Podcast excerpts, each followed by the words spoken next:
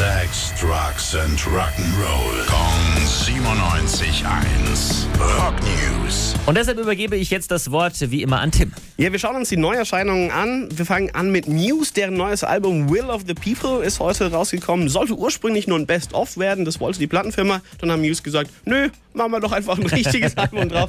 Wir hören mal kurz den Titeltrack rein.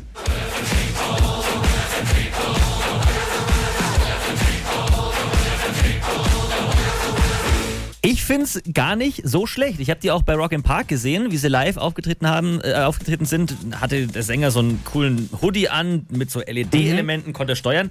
Wahnsinnsshow. Ich finde aber auch, der Song jetzt, der klingt ein bisschen nach Marilyn Manson. Also an The Beautiful People erinnert es mich total. Kann man heute Abend noch mal ganz hören. Chris stellt es nochmal ausführlich vor. Wer auch ein neues Album rausgebracht hat, das sind Gravedigger, aber es ein bisschen metal-lastiger. Album heißt Symbol of Eternity, geht mal wieder um Kreuzritter und so klingt äh, die Single dazu Hell is My Purgatory.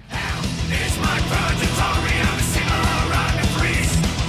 Hell is my purgatory, face unleashed the beast. Und dann haben wir noch einen Bluesrock-Release von der Tedeschi Trucks Band. Die haben jetzt ihr viertes Album hintereinander rausgebracht aus der Serie I Am the Moon. Und der letzte Teil heißt Farewell. Danke dir. Rock News. Sex, Drugs and Rock'n'Roll. Kong 97.1. Frankens Classic Rocksender.